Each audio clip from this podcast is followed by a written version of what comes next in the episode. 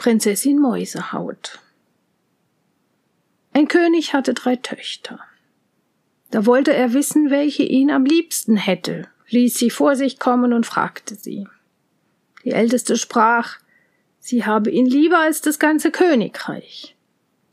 Die zweite als alle Edelsteine und Perlen auf der Welt. Die dritte aber sagte, sie habe ihn lieber als das Salz. Der König ward aufgebracht, dass sie ihre Liebe zu ihm mit einer so geringen Sache vergleiche, übergab sie einem Diener und befahl, er solle sie in den Wald führen und töten. Wie sie in den Wald gekommen waren, bat die Prinzessin den Diener um ihr Leben. Dieser war ihr treu und würde sie doch nicht getötet haben. Er sagte auch, er wolle mit ihr gehen und ganz nach ihren Befehlen tun. Die Prinzessin verlangte aber nichts als ein Kleid von Mausehaut.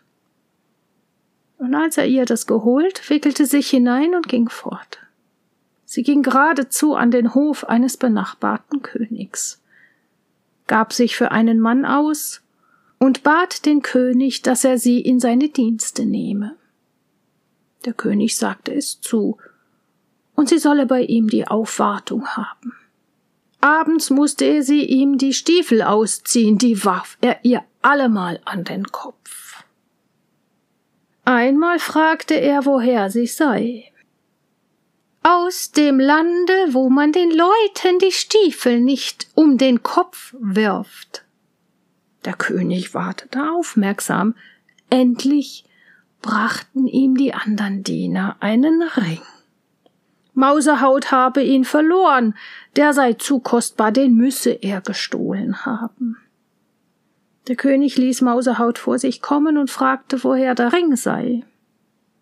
Da konnte sich Mausehaut nicht länger verbergen.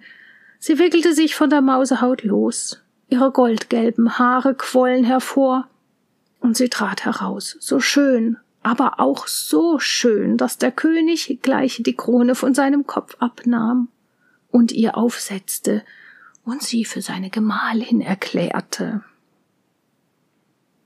Zu der Hochzeit wurde auch der Vater der Mausehaut eingeladen, der glaubte, seine Tochter sei schon längst tot und erkannte sie nicht wieder. Auf der Tafel aber waren alle Speisen, die ihm vorgesetzt wurden, ungesalzen. Da ward er ärgerlich und sagte Ich will lieber nicht leben, als solche Speisen essen. Wie er das Wort ausgesagt, sprach die Königin zu ihm Jetzt wollt ihr nicht leben ohne Salz? Und doch habt ihr mich einmal wollen töten lassen, weil ich sagte, ich hätte euch lieber als Salz. Da erkannte er seine Tochter und küsste sie und bat sie um Verzeihung und es war ihm lieber als sein Königreich und alle Edelsteine der Welt, dass er sie wiedergefunden.